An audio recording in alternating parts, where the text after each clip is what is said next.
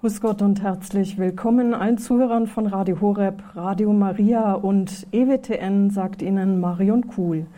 Die bleibende Bedeutung von Benedikt XVI. Das ist das Thema einer theologischen Tagung, die wir hier live bei Radio Horeb, Radio Maria und EWTN aus Balderschwang im Oberallgäu, dem Hauptsitz von Radio Horeb, übertragen. Die Tagung ist vom 20. bis 25. August, das heißt, sie geht noch bis Freitag. Papst Benedikt XVI. ist am 31. Dezember 2022 verstorben, heimgegangen. Doch sein theologisches Erbe wird noch Generationen von Gläubigen inspirieren und da wollen wir auch mithelfen. Zu Gast sind Experten der Theologie von Papst Benedikt XVI angereist aus Rom, Kardinal Kurt Koch, der Präfekt des Dikasteriums zur Förderung der Einheit der Christen und Protektor der Schülerkreise Josef Ratzinger, Papst Benedikt XVI., Professor Dr. Ralf Weimann, Theologieprofessor und Bioethiker. Er unterrichtet an mehreren Universitäten in Rom ist auch Mitglied im neuen Schülerkreis und Prälatprofessor Dr. Markus Graulich, Salesianerpater, Untersekretär des Dikasteriums, Salesianer Don Boscos, sorry, Untersekretär des Dikasteriums für die Gesetzestexte im Vatikan, Mitglieder des neuen Schülerkreises Josef Ratzinger Papst Benedikt, der 16. Professor für Kirchenrecht. Wir haben schon einige Vorträge gehört jetzt in diesen Tagen. Der heutige Tag stand unter dem Thema der Liturgie, ein Herzensanliegen von Josef Ratzinger, Papst Benedikt XVI. Viele waren vielleicht heute bei der Arbeit und haben gar nicht die Vorträge alle verfolgen können. Sie können das bei Radio Horeb nachhören, immer in der Mediathek. Auf der Startseite haben wir die auch zusammengestellt, damit Sie das leicht finden. Sonst bleiben die aber auch unter dem Sonderprogramm alle zum Abrufen. Und wer lieber eine CD geschickt bekommen möchte, kann das natürlich auch tun.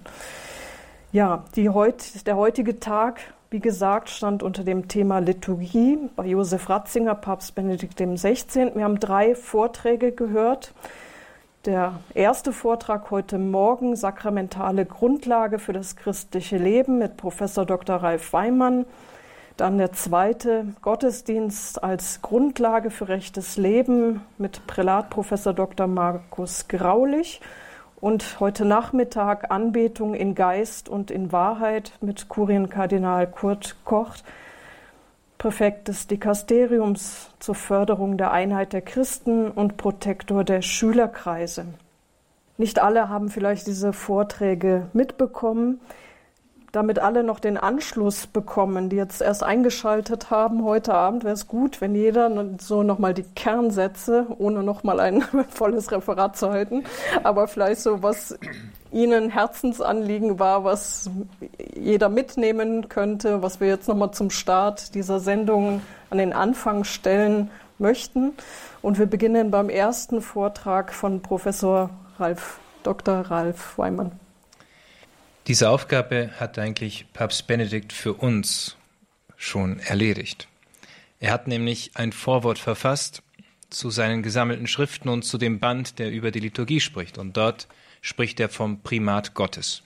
Er zitiert dabei die Regel des heiligen Benedikt und sagt, dass dem Gottesdienst letztendlich nichts vorzuziehen ist. Das heißt, Gott ist nichts vorzuziehen. Und das ist die Grundlage für unsere Existenz, für unsere christliche Existenz.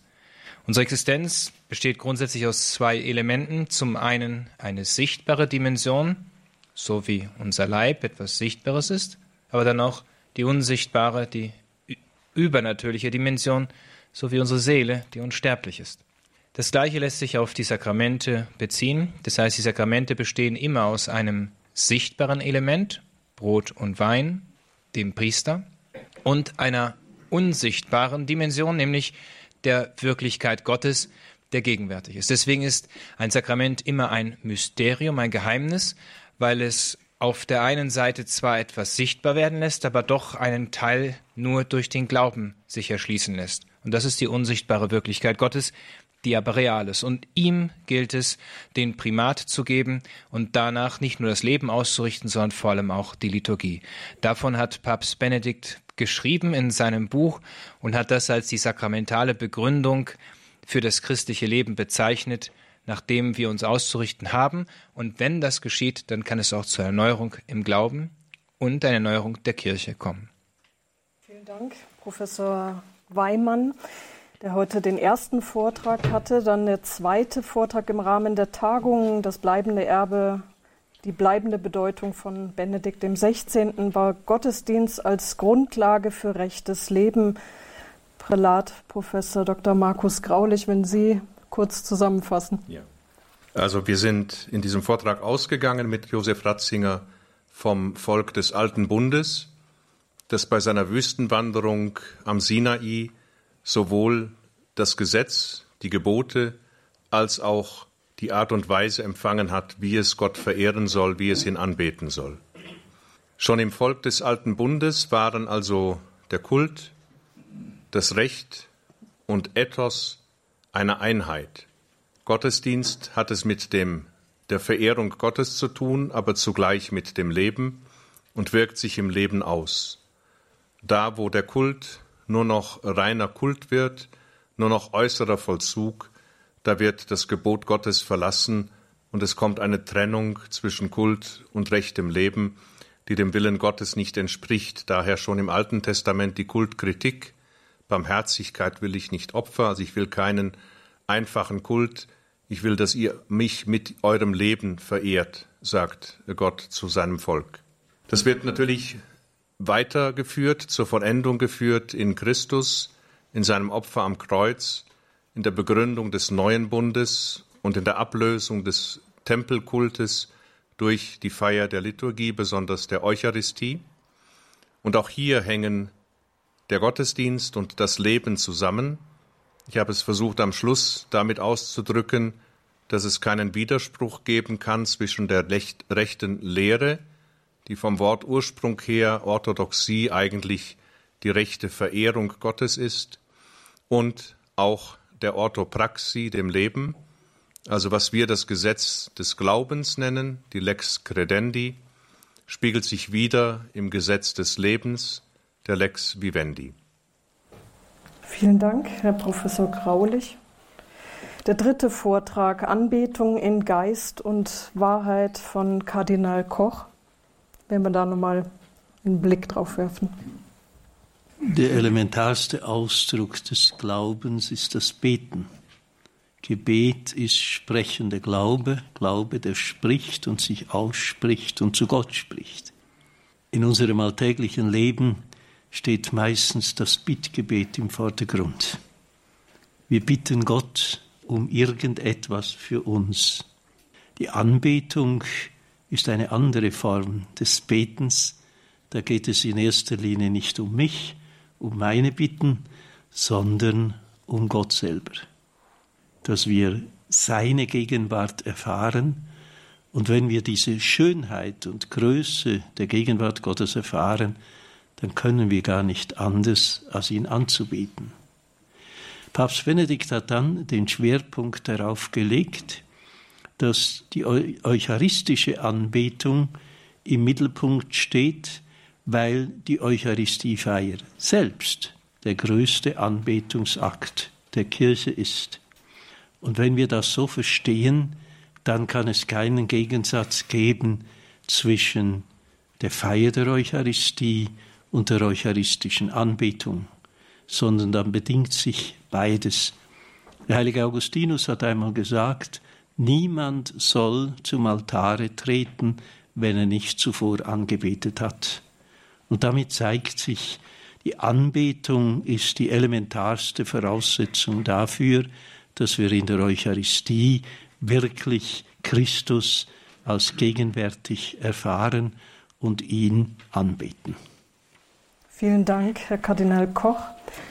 Liebe Zuhörer von Radio Horeb, Radio Maria und alle Zuschauer von EWTN, für alle, die später eingeschaltet haben. Wir übertragen die theologische Tagung Benedikt XVI. von Sonntag an bis zum Freitag. Heute steht der Tag unter dem Thema Liturgie. Viele Hörer haben sich schon zurückgemeldet mit ihren Fragen und wir haben diesmal diese Tagung hier auch mit einem großen Publikum im Saal und es besteht auch die Möglichkeit für Sie, wenn Sie Fragen haben, dann ans Mikrofon zu gehen und Ihre Frage zu stellen.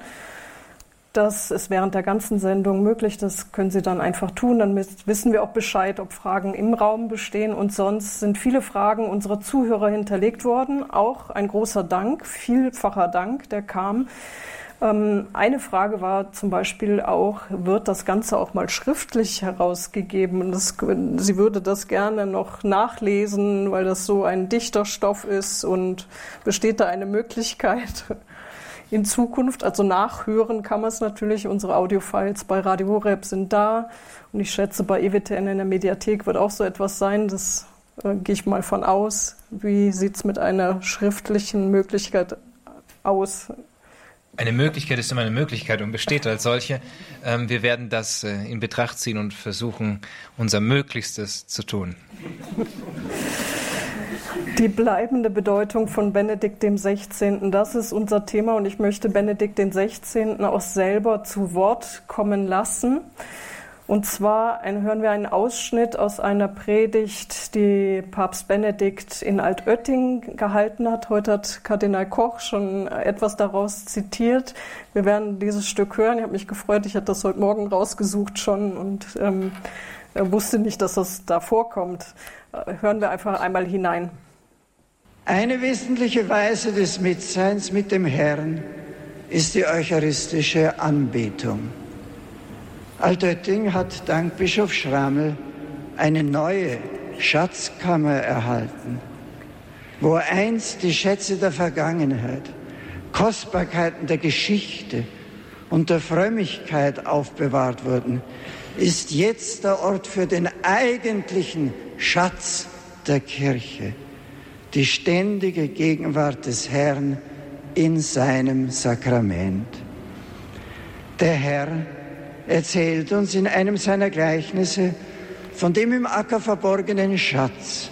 Wer ihn gefunden hat, sagt er uns, verkauft alles, um den Acker erwerben zu können, weil der versteckte Schatz alle anderen Werte übertrifft. Der verborgene Schatz, das Gut über alle Güter, ist das Reich Gottes, ist er selbst das Reich in Person.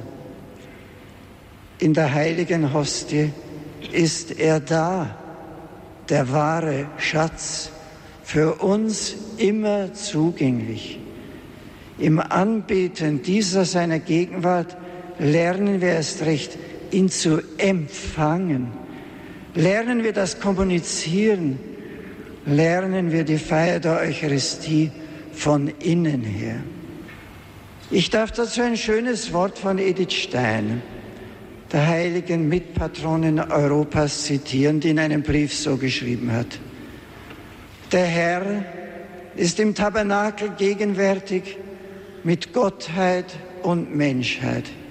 Ist da nicht seinetwegen, sondern unsertwegen weil es seine Freude ist, bei den Menschen zu sein und weil er weiß, dass wir, wie wir nun einmal sind, seine persönliche Nähe brauchen. Die Konsequenz ist für jeden natürlich Denkenden und Fühlenden, dass er sich hingezogen fühlt und dort ist, so oft und so lange er darf. So Edith Stein lieben wir es, beim Herrn zu sein. Da können wir alles mit ihm bereden. Unsere Fragen, unsere Sorgen, unsere Ängste, unsere Freuden, unsere Dankbarkeit, unsere Enttäuschungen, unsere Bitten und Hoffnungen. Da können wir es ihm auch immer wieder sagen, Herr, sende Arbeiter in deine Ernte, hilf mir, ein guter Arbeiter in deinem Weinberg zu sein. Soweit Papst Benedikt XVI. ein Ausschnitt aus einer Predigt bei einer Vesper, die er in Altötting gehalten hat, mit Ordensleuten und Seminaristen. Am 11. September 2006 war das. Und da hat er über Anbetung gesprochen, weil er auch die Kapelle in Altötting ähm, eingeweiht hat. Und genau, eine Frage an unsere Gäste aus Rom. Hat Sie was spricht Sie besonders an? Herr Kardinal hat schon etwas herausgegriffen heute Morgen dazu. Möchten Sie noch etwas dazu sagen zu dieser Ansprache? Ich glaube, es ist typisch Papst Benedikt XVI., der hier gesprochen hat. Und wie er das sagt, es geht eben darum, die Eucharistiefeier von innen her zu lernen. Wir leben heute in einer Zeit der Äußerlichkeiten. Und ich denke, auch in der Eucharistiefeier haben wir manchmal den Eindruck, wir sind so Zuschauer, wir schauen von außen her zu, was da eigentlich geschieht. Aber die Eucharistiefeier erhebt den Anspruch, dass wir uns hineinnehmen lassen in diese Hingabebewegung des Herrn, die er am Kreuz vollzogen hat und die in der Eucharistiefeier gegenwärtig wird. Und da können wir nicht Zuschauer sein, sondern da können wir nur mit hineingenommen werden. Oder wie es Papst Benedikt einmal sagt, wir selber sollen Eucharistie ähm, werden.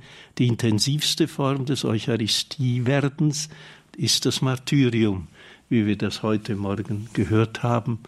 Es gibt ja eine schöne Märtyrerlegende des heiligen Polycarp und dieses Martyrium ist ganz als Eucharistiefeier geschildert. Und ich denke, Menschen, die aus dieser Eucharistiefeier gelebt haben. Auch ein Maximilian Kolbe konnte nur deshalb sein Leben hingeben für die anderen, weil er die Hingabe Jesu Christi in der Eucharistiefeier immer wieder gelebt hat.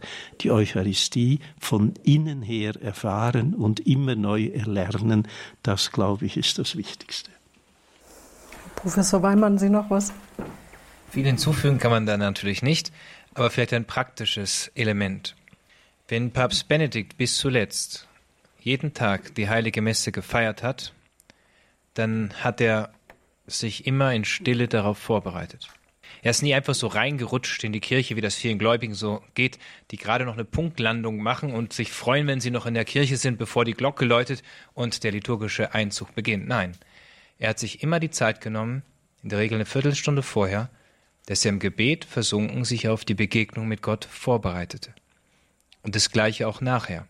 Nach der Feier der heiligen Messe hat er nicht gleich mit allen möglichen Hallodrio, das hat er versucht zu verhindern, sondern er hat versucht, wirklich im Gebet zu verweilen und mit dem Herrn zu sprechen, der sakramental in ihm war, in jedem Einzelnen, der kommuniziert.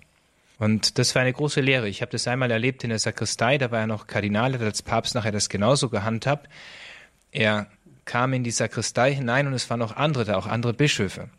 Und da gibt es ja die unterschiedlichsten Charaktere. Ein Kardinal, der war sehr, sag ich mal, charismatisch. Der hat jeden laut begrüßt mit einem großen Ruf, den man fast durch die ganze Kirche hörte. Und dann kam Kardinal Ratzinger hinein, hat freundlich gegrüßt, zurückhaltend, hat sich dann vor das Kreuz der Sakristei gestellt und hat sich im Gebet auf die Feier der heiligen Geheimnisse vorbereitet. Das gleiche als Papst und das gleiche als Papst Emeritus. Und es ist ein sehr bewegendes ein Vorbild, was er uns da hinterlassen hat, was jedem von uns auch helfen kann. Wenn wir versuchen, nur eine Punktlandung zu machen, das heißt, wir kommen gerade so hinein, dann haben wir im Prinzip keine Vorbereitung auf die, auf das Geheimnis, auf die Größe dessen, was wir feiern. Und das gleiche nachher. Ich kann jedem nur empfehlen, das haben wir alle verlernt, nachher in Danksagung im Gebet zu verharren. Der Herr ist doch da.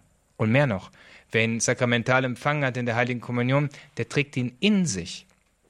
Da muss ich doch nicht gleich mit dem Nächsten sprechen, über belanglose Dinge quatschen, sondern mit dem Herrn verbunden bleiben.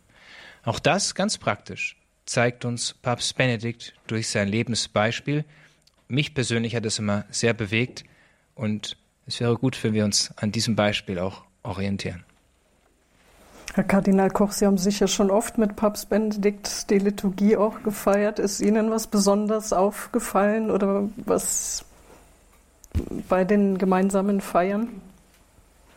Aufgefallen ist mir erstens einmal, dass er sich völlig konsequent an die Liturgie der Kirche gehalten hat und nicht aus persönlicher Fantasie äh, irgendetwas hinzugefügt oder weggelassen hat. Weil er sich ganz in die Ordnung der Kirche äh, hineinbegeben hat. Und das Zweite, man hat bei ihm gespürt, dass er in der Gegenwart Jesu Christi lebt, dass Christus wirklich gegenwärtig ist und er erfüllt ist äh, davon. Er selber hat ja dann immer wieder davon gesprochen, dass wir in der Liturgie, in der Eucharistie nicht nur die Gutheit und die Wahrheit Gottes erkennen, sondern auch seine Schönheit. Gott ist schön. Das ist eine Eigenschaft, die wir ein bisschen vergessen äh, haben. Selbst im Evangelium bei dieser Frau, die Jesus die Füße wäscht, äh, heißt es, es war ein Ergon Kalon. Und die Deutschen übersetzen, es war ein gutes Werk. Das heißt, Aber eigentlich, es war ein schönes, ah, okay. ein schönes Werk. Und diese Schönheit der Gegenwart Gottes zu erfahren, das habe ich bei ihm immer gesehen. Und deshalb war seine Art, wie er Eucharistie gefeiert hat, die beste Lektion über die Eucharistie. Herr Prälat Graulich, möchten Sie noch was ergänzen zur Ansprache oder zu Ihren Begegnungen in der Liturgie? Ich kann das nur bestätigen, vielleicht äh, zu der Ansprache in Altötting. Danach hat er ja gegen den Rat seiner Zeremonienmeister und äh, mit dem Schrecken der Polizei äh, die Monstranz selber in diese Anbetungskapelle hineingetragen. Die, da ist ein Stumpf der alten Mariensäule von München, die man dann überkrönt hat mit einem Metall und da steht die Monstranz zur ewigen Anbetung. Und er war also in dieser Anbetungskapelle in Altötting, die sich links vom Eingang der Stiftskirche befindet, der erste Beter. Und das ist ein bleibendes Vermächtnis. Das ist heute noch. Es geht weiter, diese ewige Anbetung. Und er ist der Erste, der da gebetet hat. Und wenn Sie da hinkommen, vergessen Sie das nicht. Der Adoratio-Kongress lebt ja auch weiter fort. Äh, die haben darauf auch hingewiesen, dass Papst Benedikt das damals eröffnet hat und dass die ewige Anbetung dort möglich ist. Wir übertragen hier bei EWTN Radio Horeb, Radio Maria eine theologische Tagung zu Benedikt dem 16., die bleibende Bedeutung von Benedikt dem 16. Wir sind im Almhof Lesser hier auch mit Gästen, die angereist sind aus allen Ecken Deutschlands. Von Berlin, Hamburg ist alles mit dabei. Und ein äh, Teilnehmer der Tagung hat jetzt auch eine Frage. Wenn Sie sich kurz vorstellen und Ihre Frage stellen möchten. Ja, mein Name ist Hartmut Benk. Äh, ich komme aus München und bin im Lebensschutz tätig. Meine Frage geht an den Vortrag von äh, Kardinal Koch. Sie haben uns den Unterschied zwischen der täglichen Nahrungsaufnahme und der Aufnahme oder Empfang der heiligen Speise dargelegt.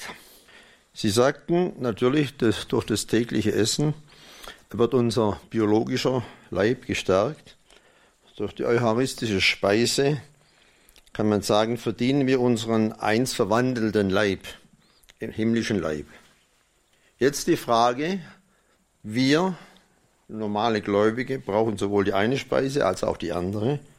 Aber wie war es denn bei Ihrem Landsmann, beim Bruder Klaus, wo man ja weiß, oder äh, es gibt, ich weiß nicht, ob das nachgewiesen wird, ohne die tägliche Speise, die normale Speise überlebt hat. Können Sie da etwas Näheres uns mitteilen. Er hat ohne die tägliche Speise gelebt, aber er hat nicht ohne die eucharistische Speise gelebt, sondern aus der heraus gelebt. Das kann letztlich nur ein Heiliger, der ganz intensiv mit äh, Christus verbunden äh, ist. Ähm, diesen Unterschied, den ich dargelegt habe, war nur, um das bessere Verständnis der Eucharistie zu haben. Ich wollte damit nicht sagen, dass beides notwendigerweise verbunden ist.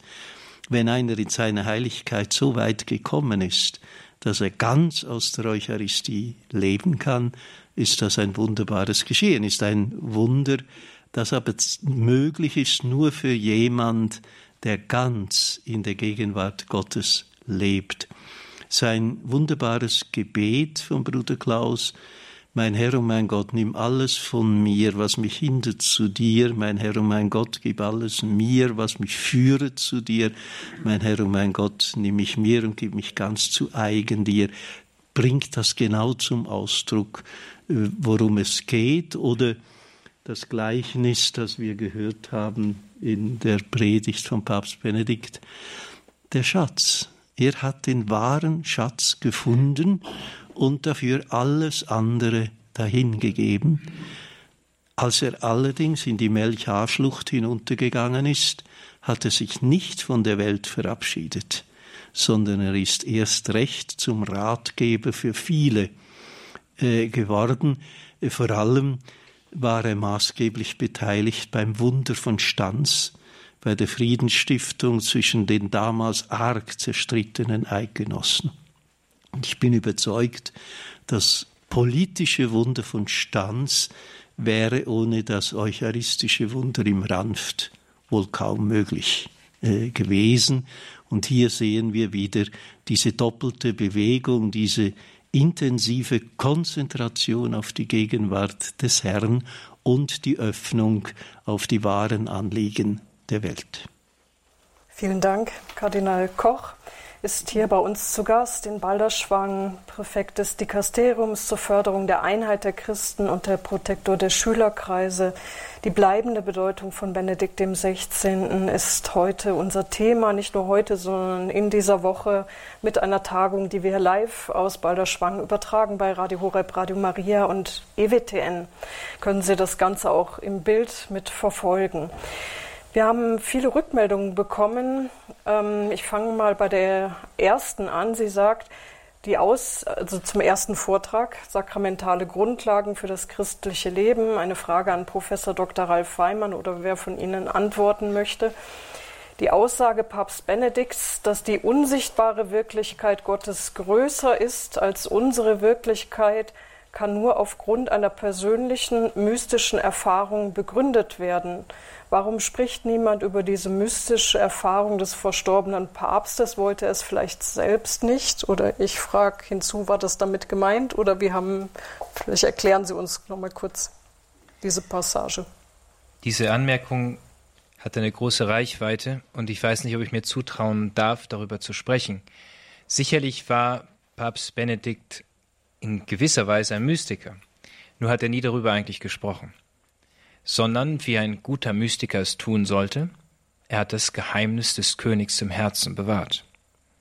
Von daher kam er sicherlich zu sehr tiefen Erkenntnissen, auch über die Gegenwart Gottes, über das Geheimnis Gottes, vor allem auch über die heiligste Dreifaltigkeit, wie er die versucht hat zu ergründen und zu erklären.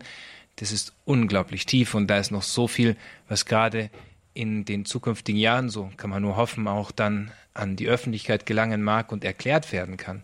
Diese tiefen Erkenntnisse, die er hatte, die entsprechen ungefähr der Erkenntnis des Johannes, des Apostels Johannes. Und der Apostel Johannes war ja der, der am Herzen des Herrn geruht hat.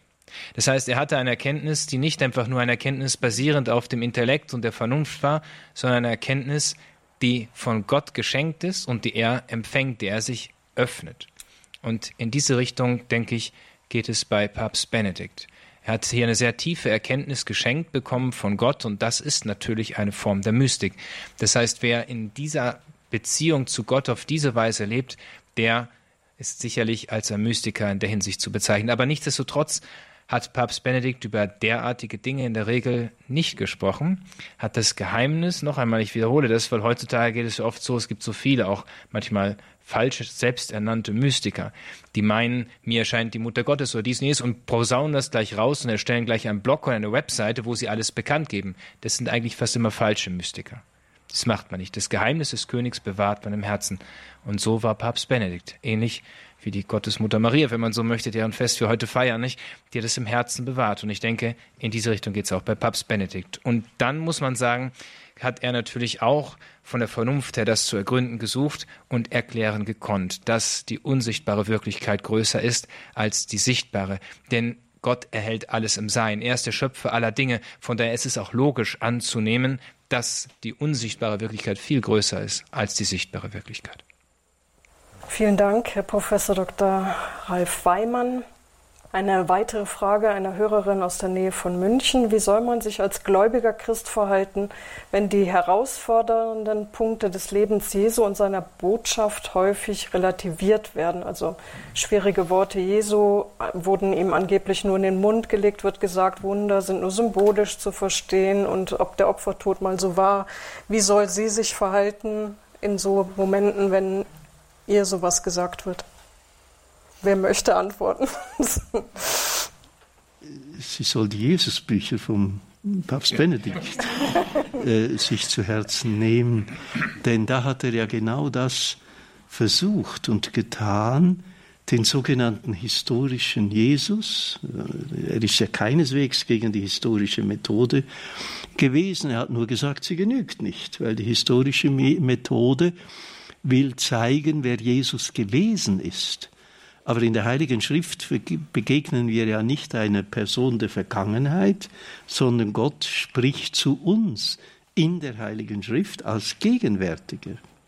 Und deshalb hat er das überboten durch die sogenannte kanonische äh, Exegese und da erhellende Einsichten gehabt, wie ähm, Jesus wirklich zu verstehen ist und es war sein Anspruch zu zeigen, dass da, so wie die Evangelien Jesus darstellen, der historische Jesus uns äh, geschenkt wird. Und ich glaube, je mehr wir uns in die Heilige Schrift hinein vertiefen und mit der Heiligen Schrift zu leben äh, versuchen, äh, die Kirchenväter haben die Heilige Schrift als einen Garten Eden bezeichnet, in dem man wandern muss um ihn wirklich zu entdecken.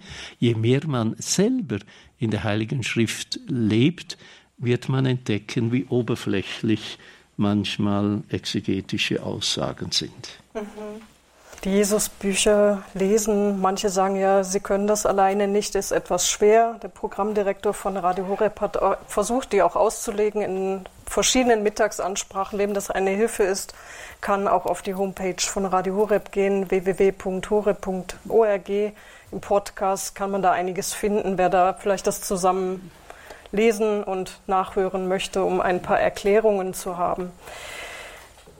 Da wir gerade schon bei dem Thema Heilige Schrift sind, es haben sich auch einige Hörer, evangelische Hörer gemeldet. Und ähm, da kam dann auch gerade die Frage, Sie haben ja ein, ein anderes Verständnis von Eucharistie und Liturgie. Bei Ihnen steht das Wort Gottes im Zentrum des Gottesdienstes. Jetzt haben wir den Präfekten. Ich wollte schon sagen, den alten Titel, ich muss immer noch nachschauen für das, die Umbenennung. Präfekt des Dikasteriums zur Förderung der Einheit der Christen. Möchten Sie etwas zur Bedeutung des Wort Gottes und der Liturgie in der evangelischen, bei den evangelischen sagen? Eine der schönsten Ostergeschichten in der Heiligen Schrift ist die Erzählung der beiden Jünger auf dem Weg nach Emmaus. Da ist ein Gespräch zwischen Jesus und diesen beiden Jüngern, von die zunächst gar nicht wissen, wer da mitwandert. Und sie reden über die Heilige Schrift. Was ist denn da geschehen? Äh, was ist da in Erfüllung gegangen? Und nachher, als es Abend wird, sind sie beim Mahl beim Ostermahl und feiern die Gegenwart des Herrn im Brot. Also wenn ich diese Ostergeschichte wahrnehme, dann kann ich Wort Gottes und Sakrament nicht trennen. Dann gehört beides zusammen. In der Vergangenheit hat man einmal gesagt, die katholische Kirche ist die Kirche des Sakraments und die evangelische Kirche ist die Kirche des Wortes. Das ist eine Halbierung über die ich als Katholik nicht glücklich bin, denn das Wort Gottes gehört genauso zu uns und ist nicht Privateigentum der Protestanten. Aber auch das Sakrament ist eine wesentliche Dimension und wir haben durch das Zweite Vatikanische Konzil gelernt, welche grundlegende Bedeutung das Wort Gottes im Leben der Kirche hat. Viele evangelische Christen haben inzwischen auch entdeckt, wie wichtig das Sakrament ist. Und je mehr wir beides zusammen sehen, die Gegenwart des Herrn im Wort und die Gegenwart des Herrn in einer besonderen Verdichtung äh, in der Eucharistiefeier, je mehr wir nicht auseinandernehmen, was unlesbar zusammengehört, umso mehr können wir auch untereinander einander näher kommen. Wenn wir gerade mit Ihnen dran sind, ich schließe mich an mit einer Hörerin aus Mona, die hat eine Frage an Kardinal Koch. Er sprach von der Anbetung als Verlängerung der Liturgie. Die Hörerin liebt die orthodoxe Liturgie und sieht dort bei den Gläubigen eine tiefe Ehrfurcht vor der Liturgie und auch vor der Kommunion. Woraus ziehen orthodoxe Christen die Kraft ihrer Ehrfurcht vor der Liturgie, obwohl sie das Element der Anbetung, der eucharistischen Anbetung, wie wir in der Form nicht haben? Sie haben nicht äh, die Form der eucharistischen Anbetung nach der Liturgie, aber für sie ist es zentral wichtig, es ist ja gestern auch äh, angetönt worden vom Prälat ähm, Graulich oder heute Morgen, dass die Liturgie selbst Anbetung ist. Deshalb heißt sie auch göttliche Liturgie. Und äh, in der Orthodoxie ist es die Grundüberzeugung, dass die ganze himmlische Welt gegenwärtig ist, wenn sie Eucharistie äh, feiern. Wenn sie in einer orthodoxen Kirche sind, dann sehen sie die Ikonostase, auf der die Heiligen dargestellt werden, mit den Ikonen. Und die Orthodoxen, für die sind das nicht einfach schöne Kunstbilder, sondern wenn man hineinkommt, dann küsst man die Ikone, weil sie überzeugt sind, die Heiligen selbst äh, sind gegenwärtig. Und wenn schon die Heiligen gegenwärtig sind, dann erst recht natürlich Christus, der im Mittelpunkt dieser göttlichen äh, Liturgie steht. Wir haben jetzt eine Meldung aus dem Publikum hier bei Radio Horeb in Balderschwang von den Teilnehmern der Tagung zu Papst Benedikt. Wenn Sie sich kurz vorstellen, Ihre Frage stellen. Ja, guten Abend. Mein Name ist Werner Schneiderbanger. Ich habe eine Frage zu dem, zu dem Begriff der Transsubstantationslehre, also dieser Lehre der Verwandlung, der Wesensverwandlung von Brot, in Wein, äh, Brot und Wein in Leib und, und äh, Blut Christi. Nämlich, äh, wie kommt es, dass, oder wie ist es gekommen, wie konnte es kommen, dass, äh, dass äh, Martin Luther diese Transubstantationslehre abgelehnt hat? Was ja doch zu einer riesengroßen Kirchenspaltung führte, auch bis heute. Es gibt in Deutschland die Hälfte aller Christen sind evangelische Christen und haben damit große Probleme mit dieser Transsubstantationslehre. Wie konnte es so weit kommen, dass eben äh, Martin Luther, der ja auch äh, Mönch war, gläubiger Mönch und äh, auch äh, in dem Geist dieser Leib, ja, dieser Verwandlung und äh, Eucharistie aufgewachsen ist, äh, diese Sache abgelehnt hat, diese, diese Lehre der Kirche, die dann später eben im Tridentinischen Konzil nochmal neu definiert wurde. Ähm, aber das äh, ist für mich eine große Frage. Wie, warum? Herr Kardinal, ich glaube, Sie waren angeschaut. Sie stehen heute im Mittelpunkt heute Abend. Martin Luther hat den Vortrag von Prälat Graulich nicht gehört. dass der Gott des Glaubens und der Gott der Philosophen keine Gegensatz sind, sondern letztlich eine Einheit sind. Das Grundproblem von Martin Luther war, dass er sola scriptura der Überzeugung war und, die Vernunft, die hure Vernunft, wie er sie mal nennt, eine Gefährdung des Glaubens ist und nicht hilft. Und deshalb war er dagegen, dass solche philosophische Begriffe für das große Geheimnis der Gegenwart Jesu Christi im Abendmahl, wie er es ja auch genannt hat, ähm, nicht äh, möglich ist. Dahinter steht natürlich eine grundlegende Verschiebung. Äh, Martin Luther redet nie von Eucharistie, er redet von Abendmahl. Und äh, der große äh, Liturgiewissenschaftler Jungmann hat einmal gezeigt, dass der Begriff Abendmahl bis zur Reformation nicht mehr verwendet wird, sondern immer Eucharistie. Erst die Reformatoren bringen wieder diesen Begriff äh, des Abendmahls äh, hinein. Nun zur grundlegenden Problematik der Transubstantiation, das hängt damit zusammen, dass der Begriff der Substanz damals ein ganz anderer Begriff gewesen ist, als wir heute haben. Nicht, wenn wir heute von Substanz reden, dann denken wir an konkrete Materie. Das hat Substanz. Ne? Substanz war im aristotelischen Denken damals das der konkreten materiellen Wirklichkeit zugrunde legende Idee eines Dings. Zu den Akzidenzien gehört bei diesem Tisch, dass er viereckig ist und dass er vier Beine hat. Es gibt aber auch Tische mit drei Beinen und rund. Die Substanz hängt nicht mit diesen Akzidenzien zusammen, sondern die Substanz ist die Idee des Tisches, die Tischheit. Heute haben wir den Begriff der Substanz ins Gegenteil verdreht und deshalb ist es heute schwer verständlich, wenn wir diesen Begriff hören. Aber ich bin überzeugt, der Begriff der Transubstantiation war in der damaligen Zeit der adäquate Begriff, um das Geheimnis zu schützen. Und wenn wir uns Rechenschaft darüber geben, was das Konzil von Trient mit diesem Begriff wirklich gemeint hat, ist dieser Begriff auch heute gültig. Und ich habe das ja zu zeigen versucht, dass das gerade heute wichtig ist, dass wir von Umwandlung der Gaben reden und nicht von Umfunktionierung. Nicht?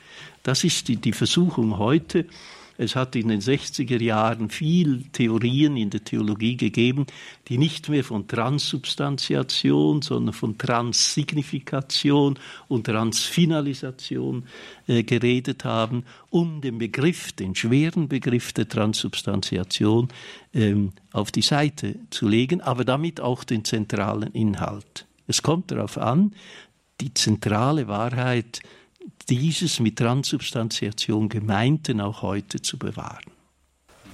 Es kommt noch jemand aus dem Publikum, um eine Frage zu stellen, hier bei der Tagung im Almhof Lesser von Radio Horeb, Radio Maria und EWTN. Ja, mein Name ist Achammer. Ich habe eine äh, Frage an Professor Dr. Graulich. Und zwar haben Sie von der Einheit von Kult, Gesetz und Ethos gesprochen die äh, sowohl im Alten Bund zunächst gegeben war, dann verloren ging, in der Kultkritik versucht wiederherzustellen und äh, im Neuen Bund eigentlich auch wiederhergestellt werden sollte im Neuen Testament. Wenn ich jetzt die heutige Gesellschaft anschaue, dann äh, und zum Beispiel Jugendliche auf der Straße in Drogenabhängigkeit äh, sehe, die von ihren Eltern oder von ihrem Hintergrund entsolidarisiert werden, auch durch Jugend, durch Jugendhilfeangebote, die eher die Einheit zwischen Eltern und Jugend äh, nicht fördern, ähm, dann ist für mich die Frage, wie haben Sie einen Vorschlag, äh, wie wir als Christen, die eine Ahnung haben, wie sich Jesus die Einheit zwischen Kult, Gesetz und Ethos vorstellt, in die Gesellschaft einwirken können, dass die Politik Sehnsucht nach dieser Einheit, Kult, Gesetz und Ethos wieder bekommt.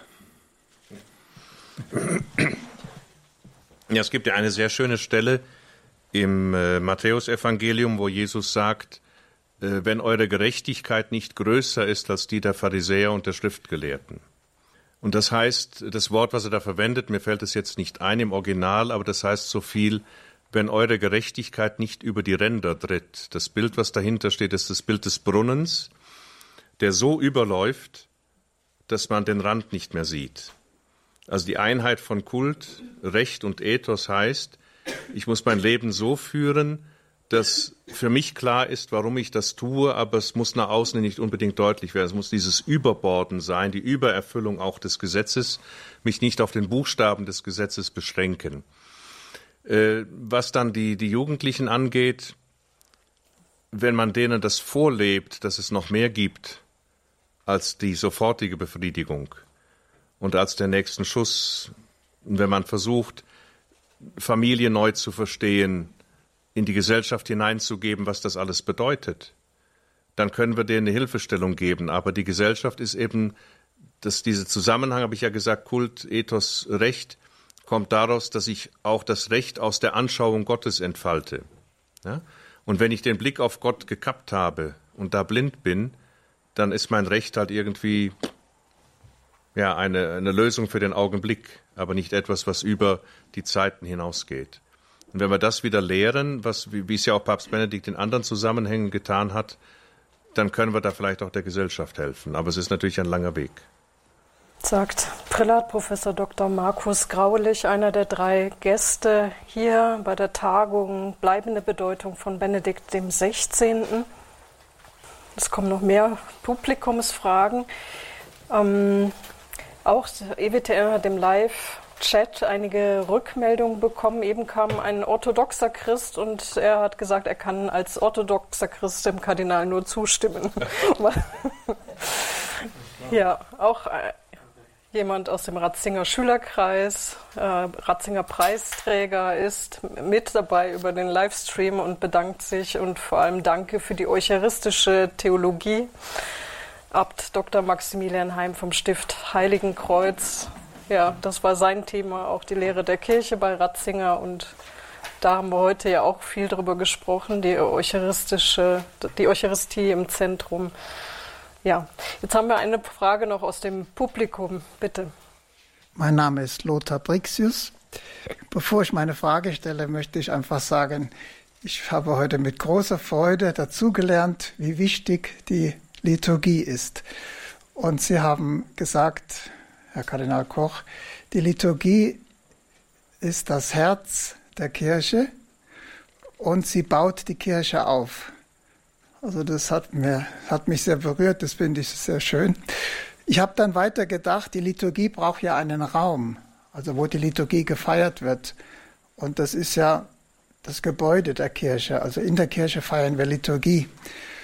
Und von daher verstehe ich auch, und das, äh, dass die, der Innenraum, dass die Kirchen so kostbar oft ausgestattet sind, damit sie dem entsprechen der Wichtigkeit der Liturgie. Auch die Gewänder, die liturgischen Gewänder sind oft sehr, sehr festlich und das entspricht der Wichtigkeit der Liturgie. So sehe ich das jetzt mal. Dann habe ich aber nachgedacht, man hört heute und man liest von Profanisierung von Kirchen. Also ich kenne in München, ich bin von München, ich kenne in München eine Kirche, die jetzt demnächst profanisiert werden soll. Da habe ich gelesen in der Kirchenzeitung, der Altar muss, wird zertrümmert und die Kirche wird praktisch wird abgerissen und das Grundstück verkauft. Wie soll man sich da dazu stellen, zu der, äh, wenn Leute fordern, man muss die und die Kirche profanisieren, um Geld zu sparen vielleicht oder weil zu wenige Leute sonntags zum Gottesdienst kommen. Wie soll man sich als Christ da dazu stellen? Eine Kirche wird geweiht, wenn sie in Brauch genommen wird. Und deshalb sollte man eine Kirche nicht einfach profanisieren, indem man sie zerstört sondern es braucht auch eine Liturgie der Verabschiedung. Und ich habe in Deutschland schon äh, gesehen, solche Feiern, die sehr, sehr beeindruckend sind, wie vieles aus der Kirche herausgetragen wird in großer Ehrfurcht. Zum Beispiel das Kreuz. Da haben Menschen über Jahrzehnte hinweg ihre Anliegen, ihre Gebete vor den Herrn am Kreuz getragen. Und jetzt dieses Kreuz einfach verschwinden zu lassen, ist ein Missbrauch der, der, der heiligen Zeichen, ne? sondern so gleichsam eine Beerdigung des Kirchenraums ähm, scheint mir sehr, sehr wichtig zu sein, damit die Menschen sich von diesem Raum verabschieden können.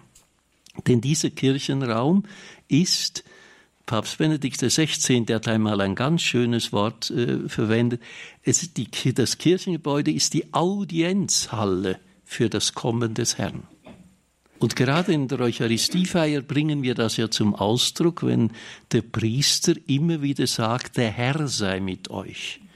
Er sagt das schon am Anfang, der Herr sei mit euch und bringt damit zum Ausdruck, der Herr ist gegenwärtig in der jetzt versammelten Gemeinde, weil da Menschen zusammenkommen, die das schönste Erkennungszeichen des Christseins an sich tragen, nämlich die Taufe.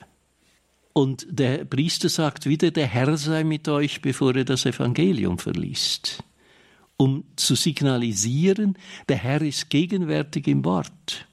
Und er sagt es wieder vor der Präfation, um anzukündigen, der Herr ist gegenwärtig in in der Eucharistie, im eucharistischen Hochgebet. Und am Schluss wird es nochmals gesagt, der Herr sei mit euch, weil der Herr weitergeht über den Kirchenraum äh, hinaus. Nicht im Italienischen heißt es la, messa è finita, andate in pace. Im Grunde genommen müsste man sagen, la messa non è ancora finita, andate in pace. Denn wir sollen die Messe äh, weiter äh. In dem Sinne finde ich es richtig, wenn eine, ein Gottesdienstraum nicht mehr gebraucht werden kann, dass es eine solche Liturgie gibt und dass man zweitens wirklich Acht gibt, was nachher mit diesem Gebäude geschieht. Ich habe das in, in Holland äh, gesehen, wenn dann Kirchenräume dann einfach als äh, Museen mit nicht gerade schönen Ausstellungen oder geradezu äh, für ähm, äh, das Sexgewerbe freigegeben werden. Das ist eine Beleidigung der Seele äh, der Gläubigen. Aber der Kirchenrechtler kann da wahrscheinlich noch klarer sagen. Möchte der Kirchenrechtler Prälat Paulich noch etwas zu sagen? Ja, es gibt ja es gibt einen Ritus der Entweihung einer Kirche, der Profanierung einer Kirche. Äh, vor allen Dingen müssen eben die, das Allerheiligste entfernt werden, Kreuz, Ausstattung, sofern es geht, die Reliquien aus dem Altar genommen werden, die drin sind. Nach Möglichkeit sollten die Ausstattungsgegenstände auch weiterverwendet werden in anderen Kirchen oder in neuen Kirchen. Und das Gebäude soll einem usum non sordidum zugeführt werden, also einem angemessenen Gebrauch. Ja, es gibt in, in der Diözese Essen gibt es ein paar Kirchen, die wurden Kolumbardien, also Friedhöfe für Urnen. Und äh, das ist zum Beispiel ein, ein Gebrauch, der, der sinnvoll ist. Ja. Aber nicht, dass es eben ganz profaniert wird als Kletterhalle oder sowas. Wir haben noch eine Rückmeldung hier aus dem Publikum ja. bei der Tagung. Eine kurze Frage von Ihnen. Die schließt sich direkt an. Ähm, Professor Graulich hat ja über, den, über die Liturgie gesprochen. Das Ende der Liturgie Itemisa ist. Und hat ausgeführt, oder wir wissen das, im Deutschen wurde es ja falsch übersetzt, geht in einen Schlafzustand praktisch, ja, also geht hinaus, in den, äh, äh, geht, in, geht in Frieden, ja, aber, richtig übersetzt heißt ja, geht, ihr seid jetzt gesendet zur Mission. Und da frage ich, also, wie kann man dieses Problem äh, pastoral, das ist eine pastorale Frage, wie kann man das in den deutschen, im deutschen Land, in der deutschen Kirche in vielleicht eine, eine vernünftige Änderung bringen, ja, damit die Leute hin, ihr seid verpflichtet zur Mission, ja, aber so wie Sie es geschildert haben, die Leute gehen aus der Kirche und sprechen dann über das nächste Fußballspiel. Ja, und das äh, tut mir eigentlich immer weh. Und äh, wissen das, äh, ich höre sehr viel äh, den Pater Wallner in Missio in Österreich, ja, äh, wo er sehr rührig ist. Und äh, können Sie uns vielleicht was aufzeigen, wie dieses Problem gelöst, wenn was falsch übersetzt wurde, Warum soll dann das, wodurch sollen die Leute, die schlafenden, die lauwarmen Christen angeregt werden? Wenn es heißt, ja, geht hinaus in Frieden, ja, ah, sie gehen alle hinaus in Frieden. Aber zur Mission sind, seid ihr gesendet. Zur Lebens, zum Zeugnis für den lebendigen Christus. Das ist die Frage. Ja. Gut, man könnte eine neue Formel machen. Es gibt zum Beispiel in Italien gibt es eine Alternative im Messbuch. Da heißt also, verherrlicht den Herrn mit eurem Leben und geht in Frieden oder so. Ne? Mhm. Ja. Andat in Batsch, ja. Also da wird es auch mit dem Frieden übersetzt, aber mit der Verherrlichung Gottes, was ja der Sinn der Liturgie ist. Man könnte es in Deutschland neu übersetzen, man müsste verschiedene Dinge neu übersetzen. Ich habe heute das zitiert aus dem römischen Kanon mit dem Rationabile und dem äh, geistlichen Opfer, das dir wohlgefällt. Und im lateinischen Text wird dann auch nachher gesagt, also der Herr nimmt das Brot, bricht es, segnet es und reicht es seinen Jüngern. Fregit benedixit deditque discipulis suis. Und das Segen ist im Deutschen weggefallen. Sowohl beim Brotwort als auch beim Kelchwort. Also da müsste man auch noch mal, also man müsste viele, es ist ja eine neue Auflage geplant, vielleicht kann man da sinnvolle Vorschläge noch machen. Und abgesehen jetzt von Änderungen in dem Buch, glaube ich, ist der Punkt, den Professor Weimann heute Morgen gesagt hat, die Katechese grundlegend, ja, ja. oder? Also ich glaube, für alle, die das schon mal etwas zugehört haben, ist das ja. bewusst, dass es. Äh Und auch der deutsche Begriff der Messe kommt ja von diesem Ite Missa est. Professor Weimann, möchten Sie noch etwas dazu sagen? Nun ja, die Liturgie erschließt sich, wie eben schon gesagt wurde, von innen heraus, also von dem Glauben. Und das scheint mir die Dimension, die es zunächst neu zu entdecken gilt. Und dann natürlich auch alles andere. Es ist in der Tat so, dass es gerade in der deutschen Übersetzung, sei es der Hochgebete oder anderer Gebete, teilweise große Diskrepanzen gibt. Das geht auch beim ersten Hochgebet los. Gleich das erste Wort ist nicht korrekt übersetzt. Clementissime Pater heißt es auf Latein gütigster Vater. Man wendet sich also nicht irgendwie an den gütigen Vater, sondern an den gütigsten. Es gibt keinen gütigeren als ihn, ja, weil er einfach der größte, der gütigste, der liebenswürdigste von allem ist. Weil es unser Vater im Himmel ist, an den wir uns wenden. Auch das, schon das erste Wort, ist falsch übersetzt auf Deutsch. Und so geht es halt komplett durch. Und das sind nur Kleinigkeiten, die man jetzt hier mal nennt. Deswegen, da wäre es in der Tat notwendig, das wieder neu zu schließen. Aber die Verbesserung der einzelnen Worte wird wenig nutzen, wenn es nicht in Hand geht mit einer Erneuerung aus dem Glauben dass man wirklich versteht, dass wir hier nicht zusammengekommen sind nur um das richtige Wort, sondern dass es wirklich dann einen Lobpreis, eine Anbetung Gottes geht und dass wir ihn im Mittelpunkt haben, ihm begegnen, den allmächtigen Gott, der zu uns kommt, im Sakrament gegenwärtig ist. Das heißt, hier müsste beides Hand in Hand gehen. Das eine müsste geschehen, aber auch das andere. So die Einheit aus Glaube und dann natürlich auch dem Wort, die sollte da nach Möglichkeit wiederhergestellt werden oder wieder zueinander finden. Radio Horeb, Radio Maria, EWTN, wir übertragen eine Tagung zur bleibenden Bedeutung von Benedikt dem 16. Wir haben noch eine Meldung aus dem Publikum. Ja, guten Abend miteinander. Mein Name ist Birgit Piller. Ich möchte dem Herrn Kardinal ganz herzlich danken für Ihren tiefen Vortrag, den Sie heute gehalten haben zur Anbetung. Es gibt ein Zitat, das lautet, Gebet ist nicht alles, aber ohne Gebet ist alles nichts. Herr Kardinal, welche Rolle spielt das Gebet, aber besonders die eucharistische Anbetung bei der Bischofssynode im Oktober dieses Jahres in Rom?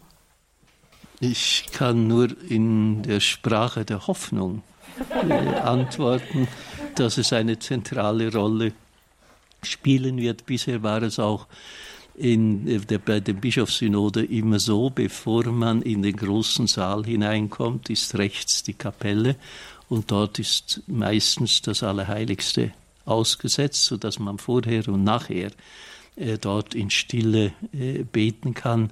Aber ich denke, es ist wichtig, dass die ganze Versammlung aller Bischöfe und alle, die teilnehmen, immer wieder in der Gegenwart des Herrn leben, bevor sie über ihn reden. Aber genau weiß ich es noch nicht. Ich habe noch kein Programm. Das haben wir bei der Bischofssynode über die Eucharistie gemacht. Da hat man auch gesagt, wir können jetzt hier nicht tagelang über Eucharistie reden, ohne anzubeten. Und dann wurde eine Nachmittagssitzung verkürzt und alle gingen in den Petersdom und haben dort eine Stunde Anbetung gehalten. Ja, es sind so viele Fragen von den Hörern hinterlegt worden. Das Interesse ist überwältigend. Vielen Dank und viele Fragen auch noch. Vielleicht können wir die auch in den nächsten Abenden noch mit einbringen, einschleusen. Ähm, soweit, äh, ja, ich, ich muss nur langsam auf die Uhr schauen, weil die Ende der Sendezeit jetzt auch schon ist. Eine Hörerin hat uns auch einen Flyer geschickt, da geht es auch um Anbetung und da hat sie ein Zitat von Ihnen, Herr Kardinal Koch, von einer Predigt aus Altötting verwendet, um zu werben in ihrer Pfarrei für eucharistische Anbetung. Ähm, und sie hat ein das Zitat würde ich jetzt am Ende einmal kurz vorlesen, auch mit ihrem Dank der Hörerin. Was könnte die Kirche im tiefsten denn anderes sein als die Gemeinschaft von Menschen, die das Kommen Gottes in Jesus Christus glauben und ihn anbeten? Anbetung ist die Grundhaltung des Menschen vor Gott in seiner Herrlichkeit und deshalb der Ernstfall des Glaubens. Möchten Sie zu diesem Zitat noch etwas sagen? Anbetung als Ernstfall des Glaubens? Nee, ich glaube, da sagt Professor Weimann noch was Gescheites dazu. Gut. Man exegetiert sich nicht selber. ja, stimmt. Nun, der Ernstfall besteht darin, dass wir in der Gegenwart Gottes sind. Und wir müssen uns wieder ganz neu bewusst werden, dass die Gegenwart Gottes das Zentrum unseres Lebens ist. Schon hier auf Erden und dann, so hoffen wir, eines Tages im Himmel. Und das Bindeglied zwischen diesen beiden, das ist vor allem die Anbetung, die so wichtig ist. Vor der Heiligen Messe, während der Heiligen Messe, nach der Heiligen Messe.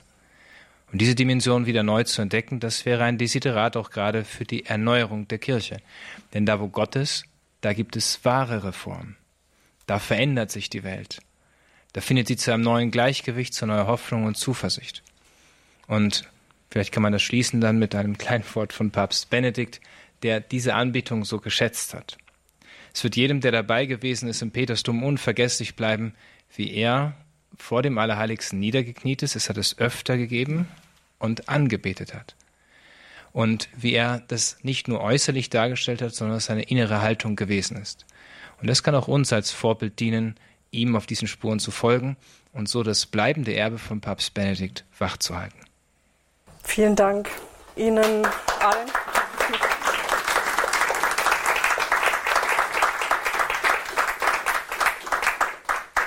Die bleibende Bedeutung von Benedikt XVI., das ist Thema unserer Tagung hier bei Radio Horeb, Radio Maria und EWTN. Diese Tagung geht noch bis Freitag. Nachhören kann man das Ganze in der Mediathek von Radio Horeb, www.horeb.org, Podcast oder Sie rufen beim CD-Dienst von Radio Horeb an. Wenn Ihnen das lieber ist, können Sie das auch 08328 921 120, wenn Sie lieber CDs in den Händen haben möchten.